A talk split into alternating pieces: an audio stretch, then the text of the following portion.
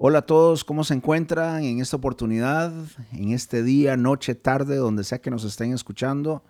Bienvenidos al podcast de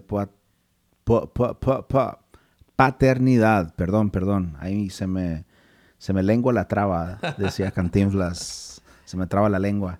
Eh, ¿Cómo estás, Víctor? Aquí me acompaña mi amigo en batalla. Claro que sí, estamos muy bien, muy contentos, felices de estar una vez más aquí compartiendo una temática más. Les damos la bienvenida a su podcast favorito de paternidad.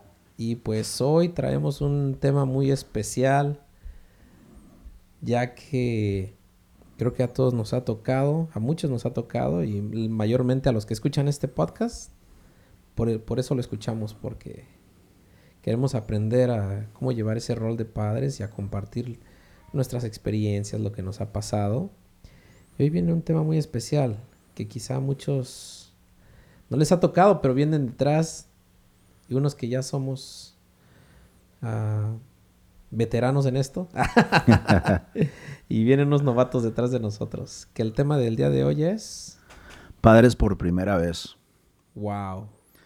Y en esta ocasión no traemos tal vez seis consejos, o tal vez esa es como la tendencia, ¿no? De, este podcast, tres consejos o algunos tips para lo que sea, ¿no?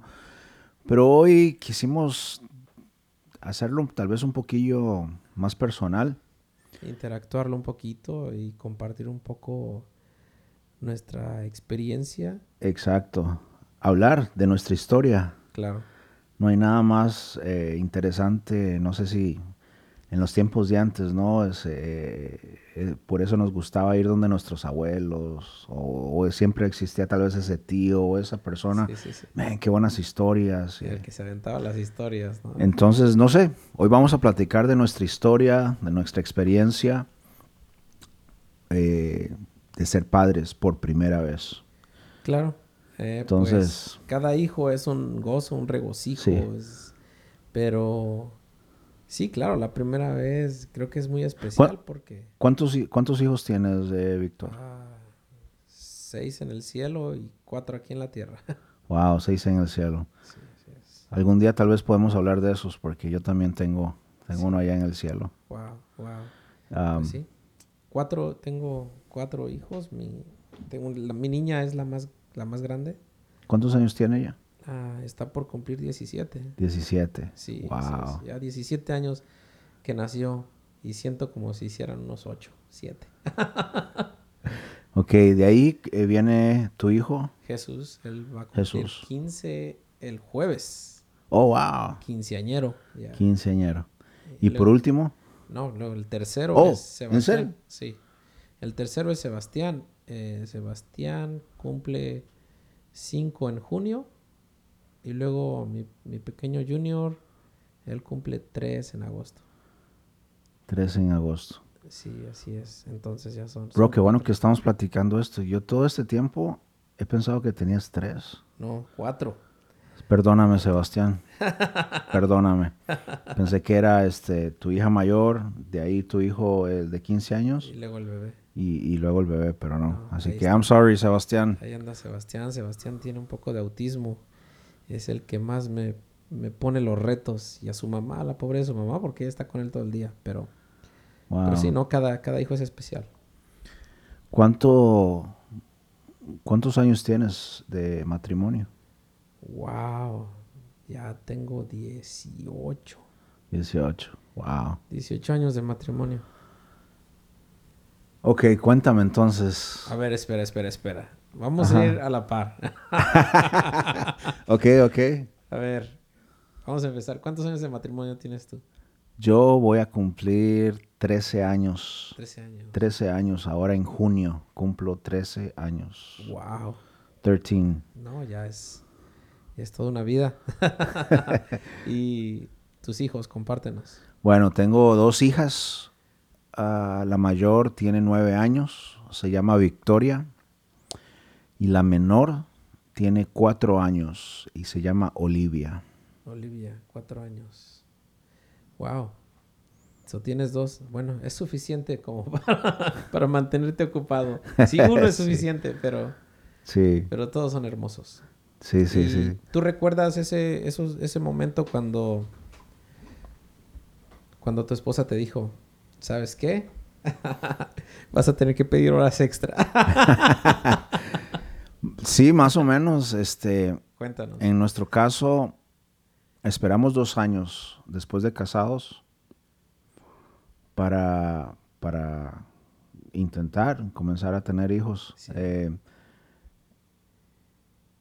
no sé si es algo de general de nosotros los hombres, pero eh, si hubiera sido, por lo menos en mi caso, si hubiera sido por mí, yo me hubiera esperado más.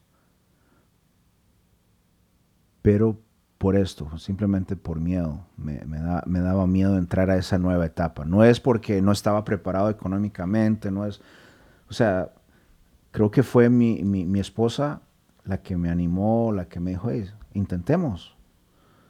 Eh, yo creo que ya es tiempo. Quiero, me acuerdo, me acuerdo, este, cuando me dijo eso, sentí mariposas en la, en la barriga, en la panza, bro. Este, me dijo, hey, yo creo que estamos listos. Algo así, me, a- así pues más o menos estuvo la plática y, y yo, wow. Y me preguntó, ¿quieres? ¿Quieres este, tener, ten- intentar tener un hijo? O sea, es como que ya fui confrontado con la, con la, ¿Y con qué- la, esa realidad, no sé. o ¿Qué, sea, se- qué sentiste? O sea, tu respuesta, o sea, lógicamente fue el sí, el no, pero... ah, pero antes de decir sí o no, yo creo que pasa por tu mente, o sea, como que... Pasan muchas cosas, o sea, como más que nada ah, incitadas por el miedo. a un niño, mucha responsabilidad. Exacto. este, ah, uno piensa, bueno, y que un hijo es mucha responsabilidad, sí es cierto. Pero. Pero es una chulada, o sea. Sí, sí, obvio, es, es bonito, pero en ese momento eh, sí sentí cierto temor Pero temor, por ejemplo, tu temor a qué era? a, a eso, eh, la responsabilidad, o sea, se- me- temor a no estar capaz, a, a no ser capaz, Entiendo. temor a, a no ser capaz. Bueno, Este, yo creo que ya muchos se van identificando con esto, ¿no? eh, eso fue lo que sentí, eh, miedo a, mm, o sea, a lo económico, wow, eh, Sí. cómo le voy a hacer o cómo le vamos a hacer. eh, miedo a ese tipo de cosas. No miedo a... Es que, es que no sé cómo explicarlo porque sí, sí quiero, sí quería. eh, obviamente, man, enamorado de mi esposa, o sea, es, es precioso, ¿no? Pero es eso, no sé, es, no sé si es algo que a todos los hombres nos da o, es algo mío, pero así es como eh, sentí, o sea. Yo no he platicado mucho de esto con, con muchos conocidos. Si acaso lo he hecho unas dos o tres veces. Pero, sabes que con los poquitos que yo he platicado de este tema en específico, siempre ha salido la palabra miedo. mm. Siempre ha salido la palabra miedo. El hombre bien miedoso. Sí, ¿verdad? Porque eso era, sí, ¿no? sí, las mujeres bien aventadas, ¿no? Damos, damos la impresión de que sí, soy Eh, sí, valiente. ah, pero- mis chicharrones truenan. Sí, no, no, no, no. ¿cuál? Entonces el miedo siempre, casi siempre nuestras emociones, en, en este caso te comparto, mi, personalmente mis emociones eran incitadas por el miedo.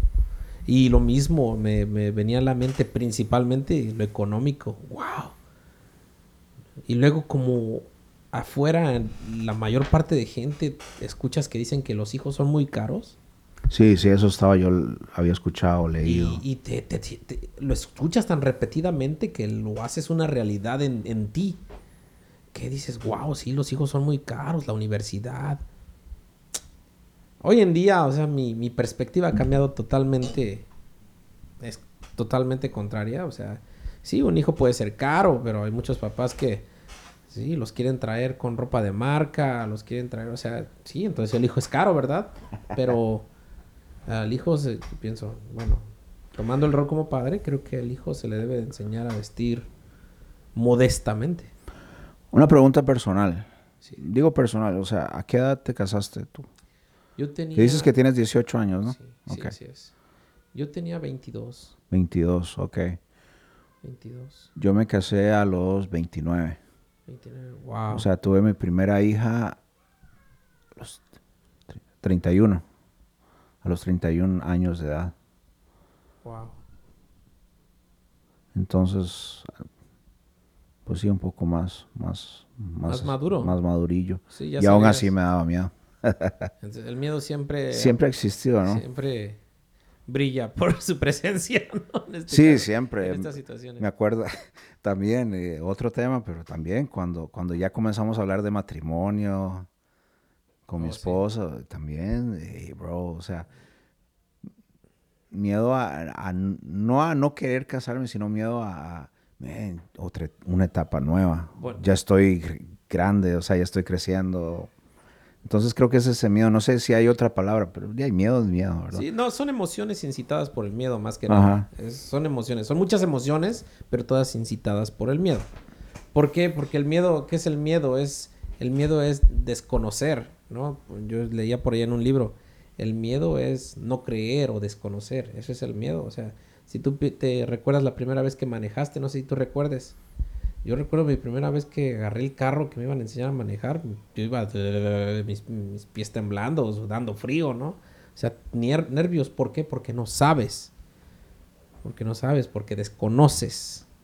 Porque no tienes esa fe, o sea, es- esa certeza de que, oh, sí la voy a hacer, porque estás titubeando. Entonces, eso, eso es el miedo. El titubear, el no saber, el desconocer, más que nada. Exacto, sí, sí, tienes razón. Pero, a ver, y cuéntanos, entonces, tuviste a tu hija a los, a los 29, a los Ese- 30, 31. 31, Ajá. 31. Entonces, bueno, yo en, en mi caso personal, yo recuerdo como si estuviera viendo un video en mi mente. ah, cuando la vi por primera vez, la cuna, el portabebé, cuando llegamos a casa, cuando la bajé del carro. Haz de cuenta que yo estoy viendo un video. Y... Bueno, de cada uno, recuerdo, recuerdo de cada uno. Pero yo recuerdo que siempre, bueno, de todos mis hijos, cada que nace, nace un bebé, llegando del trabajo, lo primero que iba a hacer es ir a buscar al bebé. Ajá. Y amanecía ir a ver al bebé.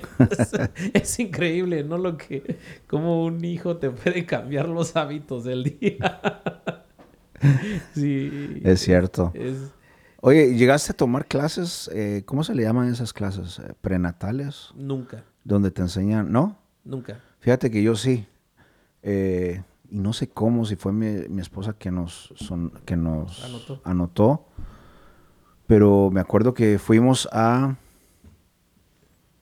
a esta clase en el Parkland, en el hospital acá de, de Dallas. Y como, como premio para tomar la clase, pues nos regalaban la sillita, ¿no? Pero en ese, en ese, en esa clase, bueno, lo que más me acuerdo, honestamente no me acuerdo de los demás temas, pero fue, eso fue una serie de clases. Pero lo que me acuerdo es que nos enseñaban a, pues, a cambiar pañales. Wow. Entonces, ese tipo de cositas me comenzó a quitar un poquito el, el- El miedo. el miedo. Sí. Sí, Ah. porque empiezas a saber, ¿ves? Ajá. Cómo el miedo es no saber, el miedo es desconocer. Exacto. Y cuando ya empiezas a saber, y por ejemplo, tú le preguntas al que tiene un hijo, dos, tres, pregúntame a mí, cuatro hijos, o sea, yo quisiera tener seis, o sea, yo no tengo miedo. Sí. Aunque yo muchas veces me bombardearon con el, oh, los hijos son muy caros. O sea, yo tengo otra, yo tengo otra perspectiva, otra filosofía, ¿no? Pero ah, ahí es donde te vas dando cuenta que sí, muchos tienen, muchos tienen miedo, pero porque desconocen, porque no saben. Y es muy importante el reconocer de que, pues, dicen, donde come uno, comen dos, comen tres, Sí, bro. cuatro. Bueno, como están notando amigos, es una plática, o sea, no tenemos, estamos, nos estamos yendo para allá y para acá, simplemente estamos hablando del tema. Bro, algo que me impactó a mí fue cuando escuché el latir del corazón Wow. por primera vez cuando fuimos, cuando fuimos a, lo- a esos chequeos Sí, eh, sí, sí. prenatales. Eh, ¿Tú tuviste esa experiencia o no? ¿Tuviste que trabajar? ¿Cómo- eh, ¿O tu esposa iba con alguien? No, yo no, no tuve esa experiencia, pero sí, cuando me enseñó la, el sonograma y vi la- el cuerpecito, así, y fíjate que yo quería que fuera niño, ¿no? Ok. Yo quería que fuera niño. Y ay, yo casi como que, ching, yo quería niño, ¿no? No, pero pues yo cuando, en cuanto la vi, dije, no, qué bueno que fue niña. pero yo aún así, ya había nacido. Fíjate, esto, esto fue algo muy peculiar porque no sabíamos qué era. No, no sabíamos qué era. Y este, cuando le hicieron el chequeo, no, no, no, no se podía ver. Entonces se llegó el día del parto. Ah, mi esposa se puso un poco delicada en ese momento y, y no me dejaron estar con ella. Ok. Entonces sale la enfermera y me dice en inglés, dice, están bien. Que en inglés no hay género para eso, ¿no? They're both okay. Dice, oh, están bien. Y, pero no me dijo, es niño o niña. Yo creo que ella pensaba que yo ya sabía. Yo no sabía. Y estuve ahí sentado. Y le digo, ¿están bien? Dice, sí. Y yo así como que pregunto, no pregunto. Porque yo deseando que fuera un niño. Y entonces pasó como una hora y finalmente me levanto y le digo, ¿pero qué fue? Se me quedó así como, ¿por qué te tardaste tanto en preguntar?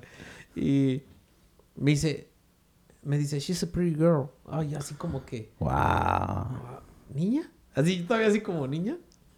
Y luego acaba de nacer y, y nace como su cabecita así como medio, medio así deforme, ¿no? Porque parecía, yo recuerdo que su cabecita parecía un huevo, muy picuda, pero es por la presión de cuando, nacen. Sí.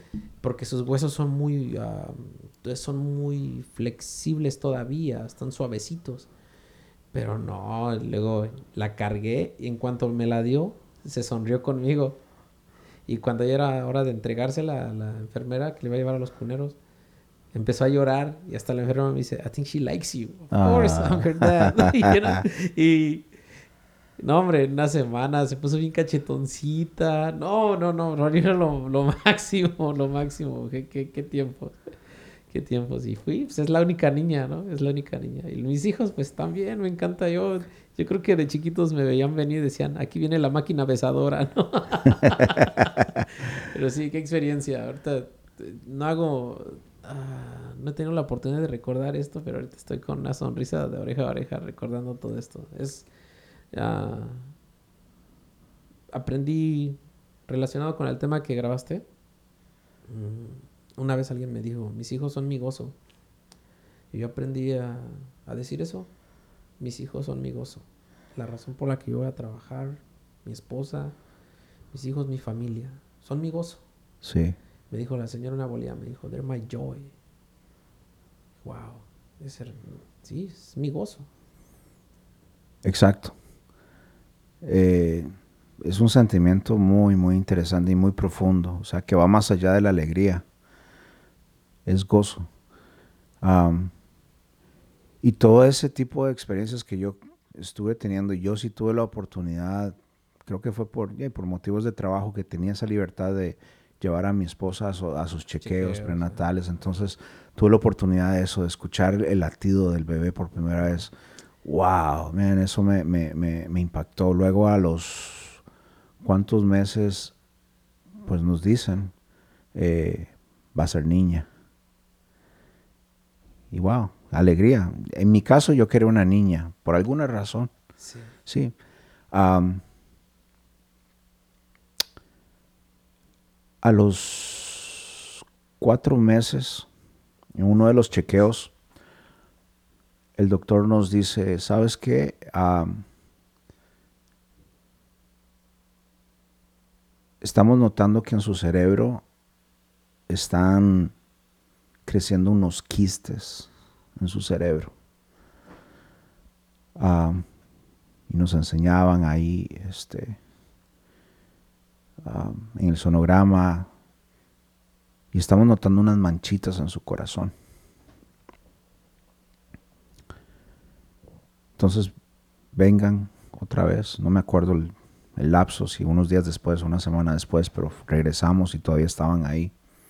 Entonces ya nos dice el doctor, si no me equivoco era una doctora, eh, nos dice, bueno, vamos a seguir monitoreando un poco más de cerca todo este proceso, porque esas dos cosas, esos dos ingredientes tienen el potencial o, muestran, nos dan a saber que la niña viene con un problema. Ah, y lo más probable es que sea un eh, problemas de, síndrome de Down, ese tipo de problemas, ¿no? Entonces, eh, queríamos dejarle saber, o sea, que la niña tiene ese potencial. Ah,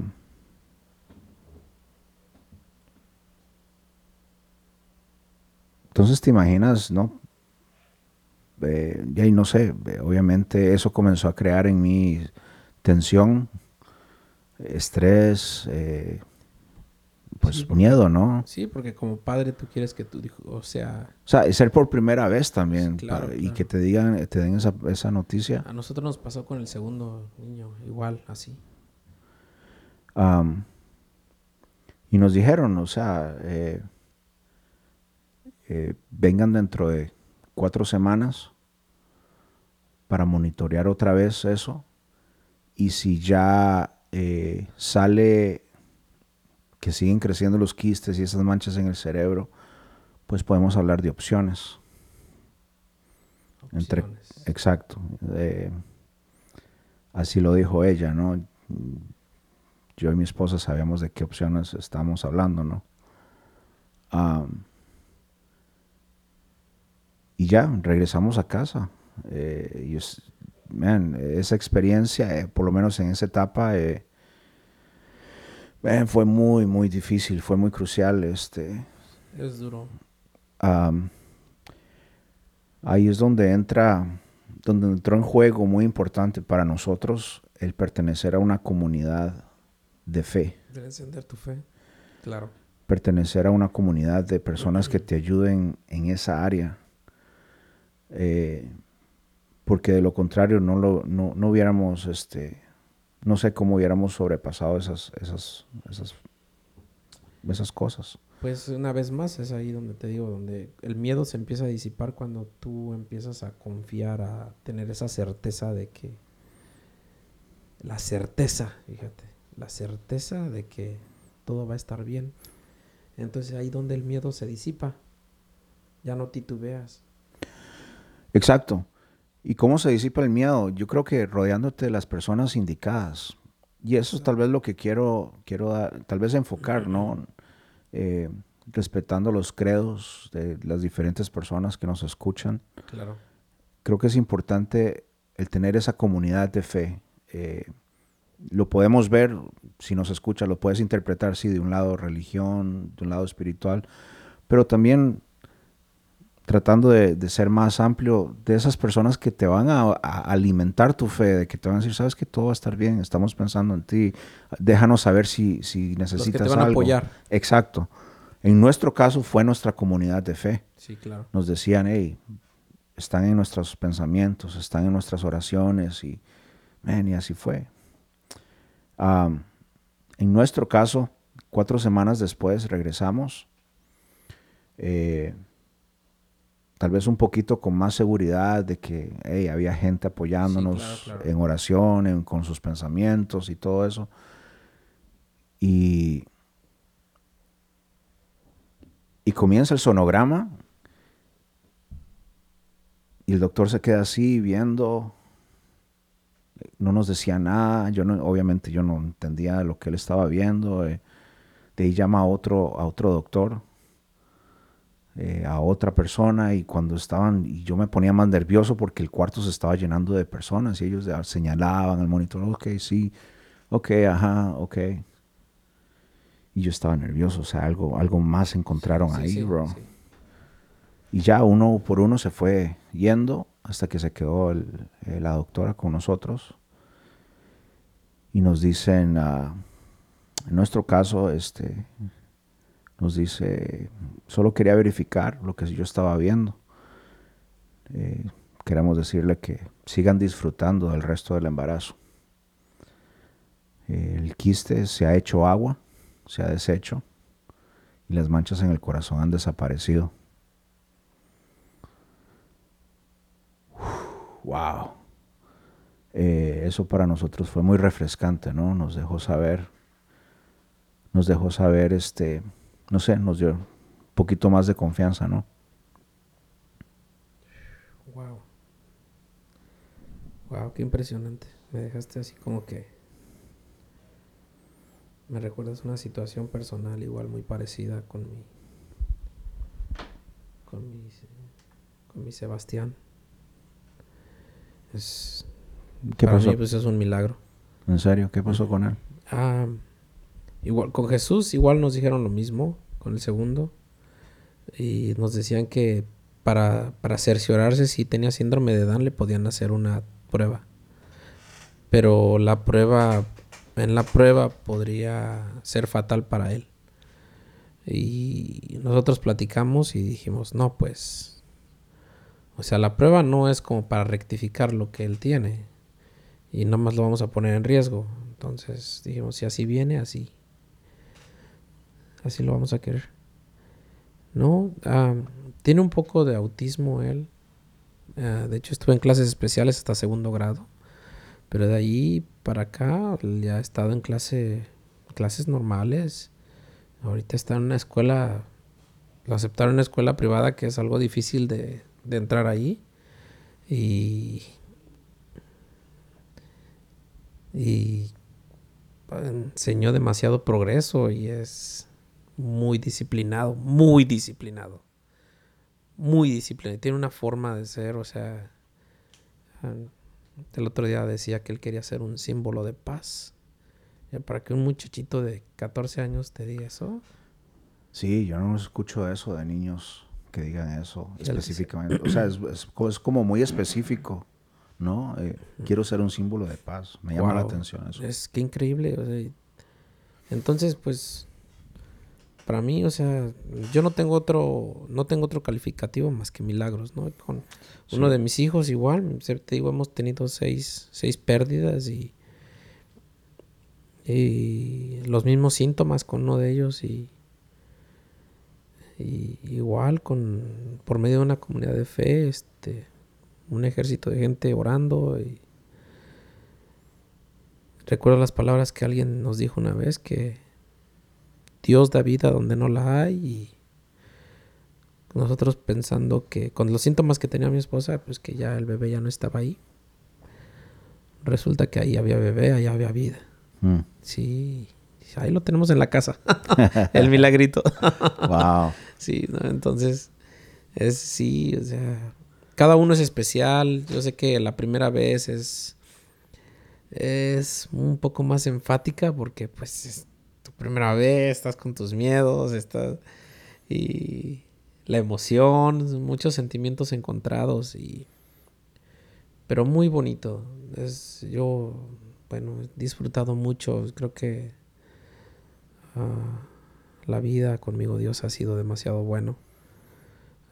Hemos tenido momentos difíciles, digo, periodo de seis, este... Ahorita estamos pasando una situación algo difícil también, pero... Pues como sea, nosotros ya sabemos dónde reconfortarnos, ¿no? Nosotros ya sabemos cómo reconfortarnos y pues no queda más que seguir adelante. Eh, yo sé que hay muchos papás que, hay muchos, este, muchas, muchos hombres por allá afuera que todavía no experimentan este sentimiento. Yo sé que muchos de los que nos escuchan, por eso nos escuchan, porque ya tienen sus, Sus hijos. sus hijos en la casa y quieren mejorar este, en su actuar, en su vivir, en su enseñar. Y por eso este, estamos en estos podcasts, ¿verdad? Pero yo creo que ese es el motor de nuestra, como papás, el motor de nuestra vida, porque simplemente desde una cuestión natural, biológica, ah, el papá es protector, el papá es proveedor, y eso es lo que somos, ¿no? El que protege, el que cuida, el que guía, el que provee. Entonces, qué gran, qué gran honor nos ha dado la vida, qué gran, Así es. más que compromiso, qué gran honor. Qué gran honor. Porque a pesar de esto, hablamos en un podcast, hay, hay, hay parejas que no, no pueden tener hijos, ¿verdad? Y... Pero el sentimiento se puede, se puede asimilar cuando adoptan un niño, le pueden dar el mismo amor que uno le da a un hijo, ellos se lo pueden dar a un niño adoptado, este, cuidarlo, guiarlo, este, ser ese el medio por el cual ellos van a trascender, porque esos son nuestros hijos, es, es lo que, con lo que nosotros contribuimos a la sociedad. Una de las cosas, ¿verdad? Pero es una de las cosas principales con las que nuestro legado, lo que, lo que dejamos, lo que les enseñamos, los hábitos, el respetar, cuidar, proteger, ¿no? Entonces, te digo, yo simplemente lo puedo calificar como un, un gran honor, un gran mérito, un, o no sé si mérito, mérito es cuando te lo, te lo mereces, ¿verdad? Pero no, no, no creo que no, mérito no sería la palabra, más bien sería un gran honor para mí. Sí. Sí, un gran honor. Así es como yo, sí, tienes razón, así es como yo lo describiría, este, este papel, este rol de padre, es un honor, porque te abre, no sé, te, te hace ver la vida diferente, eh, te hace ver, eh, no sé, eh, el simple hecho de comenzar a pensar en alguien más. Es, me leíste el pensamiento, iba a compartir algo así. Es increíble eso. se va, hasta cierto punto se disipa el egoísmo, ¿no? Claro, porque como acabas de decir, no dejas de pensar en ti, sino por ahí yo he escuchado un dicho que decían que el, el padre, la madre se quita el bocado de la boca uh, para dárselo a sus hijos. Y así de fuerte es el amor de un padre, madre por sus hijos. Uh, yo sé que en la historia, bueno, en, en México hasta hace unos años, uh, dicen que hay más madres que padres. Mm. Eh, porque la tendencia es como que muchos hombres embarazan a la mujer y la, y la dejan. De hecho, de ahí viene la, la palabra matrimonio. Ah, no tiene ni, ni, un sentido así como espiritual o religioso. La palabra matrix es de matrimonio, es matri de Matrix, de... De madre. De, sí, matriz. ¿Quién tiene la matriz? La madre, de madre. De ahí viene. Y monium es de... Ay, tenía ahorita la palabra y se me fue. Ah, no, matrimonio. ¿no? monium significa institución. Institución. Institución. La institución de la madre. ¿Por qué se hizo institución de la madre? Porque desde aquellos tiempos, desde los griegos, uh, todos ellos embarazaban mujeres y las dejaban así a la deriva. Mm. Entonces, eh, como ya había mucho, entonces en ese tiempo dijeron, ¿sabes qué? Hay que proteger a la mujer. O sea, el que se casa tiene que hacerse responsable de esa mujer. Por eso se instituyó este, ¿qué te dije que era? Una institución. institución. es una institución, la institución de la madre, o sea, para proteger a la madre. Y esto no tiene nada que ver con con iglesia, con religión, con espiritualidad, es algo histórico. Sí, es cierto. Entonces, este, yo, yo veía unas ah, encuestas y, y enseñaba los números de muchas, muchas mujeres abandonadas en México. En México, específicamente en México, ¿no? Este.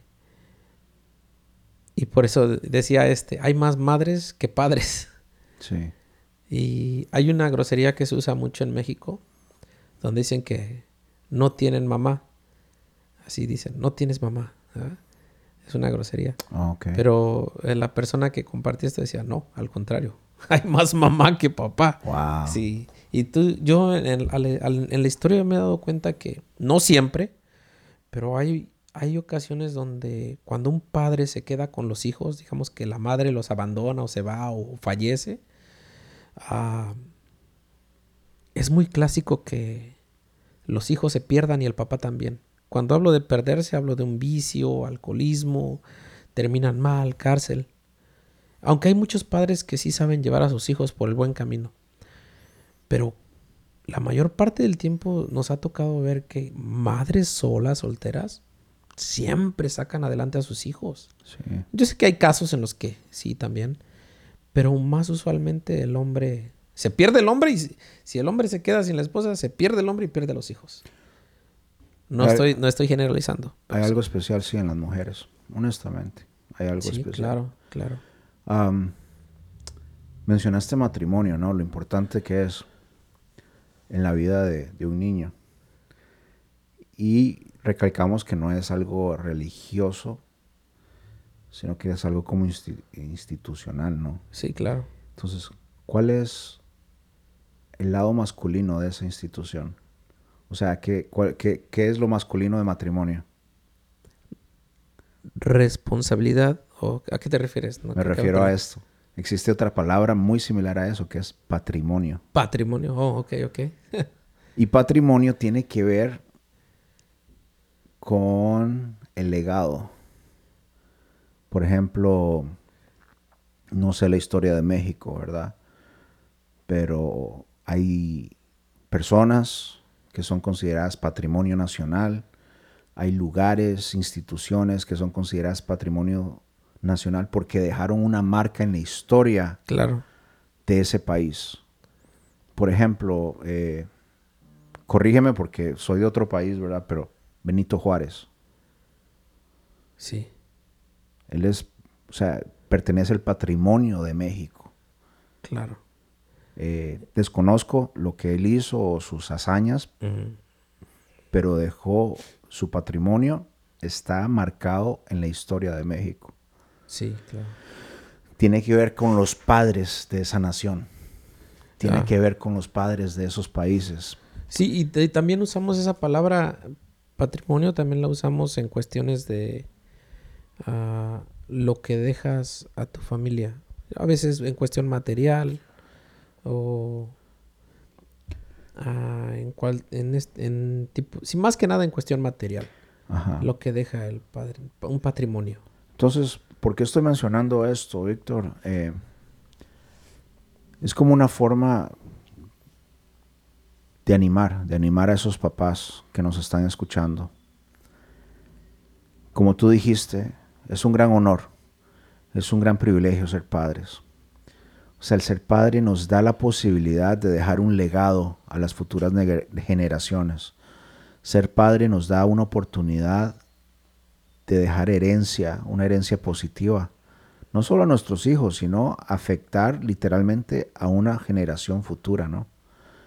Entonces, ah, para ir terminando, eh, quisimos hablar de esto un poquito para hacer memoria, porque no nos pueden ver, pero a mí me llama la atención cómo estabas sonriendo tú, bro.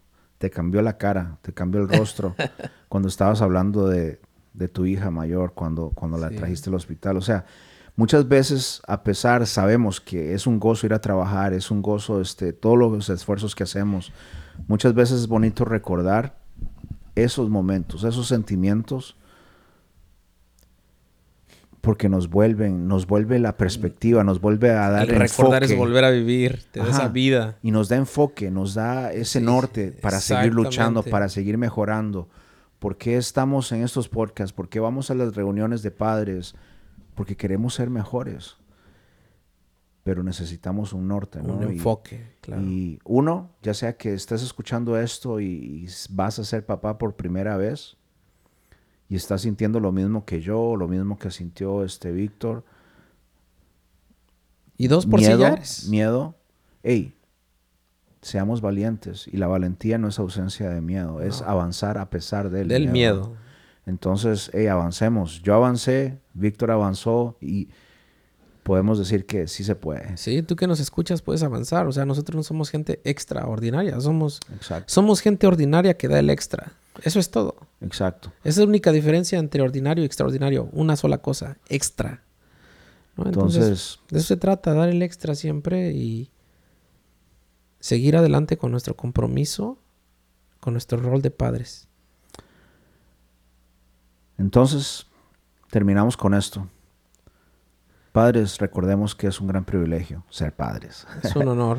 Y, y ya sea que tú tengas dos, tres hijos, cuatro hijos que nos estás escuchando, hey, siéntate esta noche a, a hacer memoria de esa primera vez. Y si tienes la, la oportunidad, el privilegio tal vez de, de estar con tu esposa, con la mamá de tus hijos, pregúntense, hey, ¿te acuerdas? ¿Te acuerdas cuando fuimos papás por primera vez? wow. Hey, ¿te acuerdas de esto? Hey, ¿te acuerdas de lo otro? ¿Te acuerdas de, del susto que pasamos? ¿Te acuerdas de, no sé?